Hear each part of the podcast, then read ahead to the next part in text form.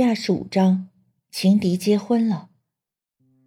汇报完工作后，杨宽正要离开，被孟星河叫住了。让你查的那件事有眉目吗？孟星河问。杨宽心中暗暗叫苦：杜成双已经死了一年多，孟星河居然还不死心，仍让他调查杜成双的下落。从时间上算，杨宽觉得直接调查杜成双转世去了哪儿可能更靠谱。可当着孟星河的面他不敢发牢骚，只好支支吾吾地说还没线索。同样的话听了太多遍，孟星河已经从起初的暴躁变得平和。他眼神一暗，叹了口气，并没有为难杨宽。很记了，下午跟我出去买衣服吧。孟星河说：“他并不是给自己买衣服，而是给杜成双买。”除了衣服，珠宝首饰也时常更新。只要孟星河看上的，都会毫不犹豫地买下来。他欠杜成双太多，生日、纪念日、节日，通通要加倍补回来。杨宽觉得这种行为是浪费，想要有所表示，逢清明祭日烧点纸钱就可以了，何必烧真钱？当然，这话他只能放在心里，绝对不敢说给孟星河听。孟总，这是金城国际送来的喜帖。放下东西，杨宽恭恭敬敬地退出办公室。打开喜帖一看，孟星河有些意外：周怀瑾居然要结婚了，新娘还是邱小白。这两个人什么时候搞到一块儿了？发了会儿呆，孟星河突然笑了。杜成双，备胎都结婚了，这回真的没人要你了，还不赶紧乖乖回来？之前他一直对周怀瑾心存芥蒂，尽管他相信杜成双的为人，如今心腹大敌已去，孟星河决定送一份厚礼。结婚当日，孟星河坐在角落里，看着台上拥吻新郎的新娘，思绪回到了从前。他跟杜成双结婚当天，杜成双喜极而泣，他却毫不在意。孟星河把自己跟杜成双的婚约当成是卖身契，身为男人，这是他的耻辱。正因如此，他没邀请任何亲朋好友。杜成双朋友不多，来的只是寥寥几个人。偌大的会场显得格外的冷清，可这并不影响杜成双的心情。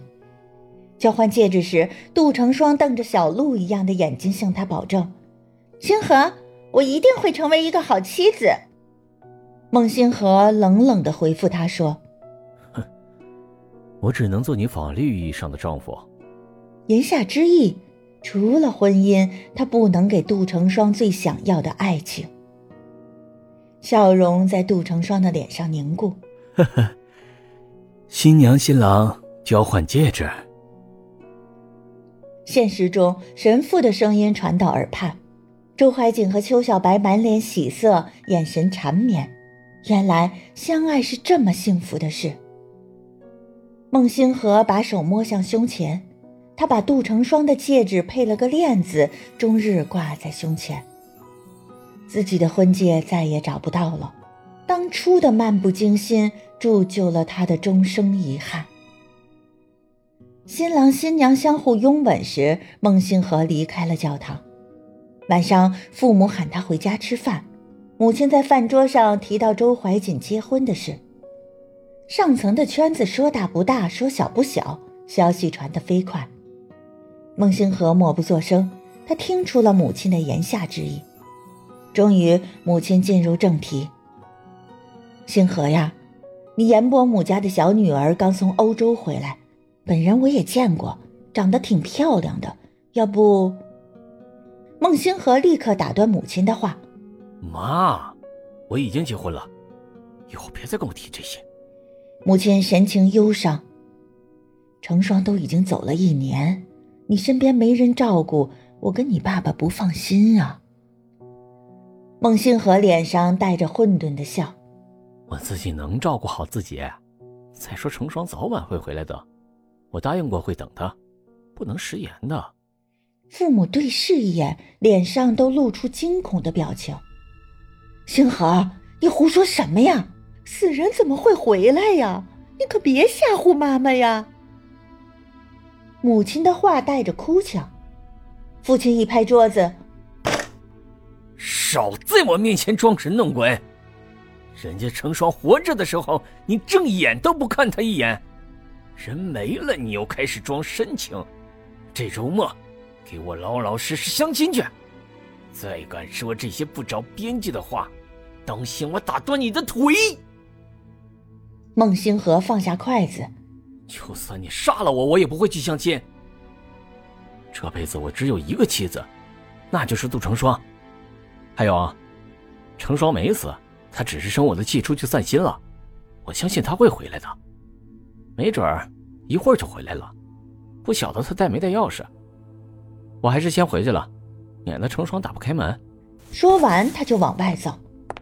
母亲从背后抱住孟星河，嚎啕大哭：“星河呀，你可不能糊涂啊！你，你让我和你爸爸怎么办呢？”这一晚，孟星河没能回家，他被父母强行拖到心理诊所，在宽大的诊疗椅上，无论心理医生问什么，孟星河都一言不发，跟这些人讲不通道理的。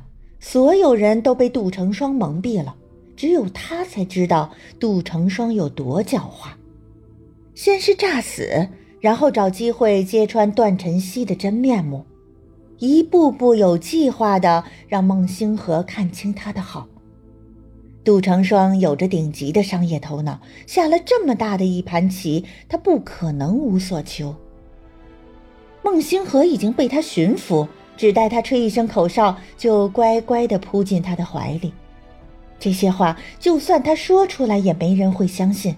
所以孟星河只能等，让时间证明给这些人看。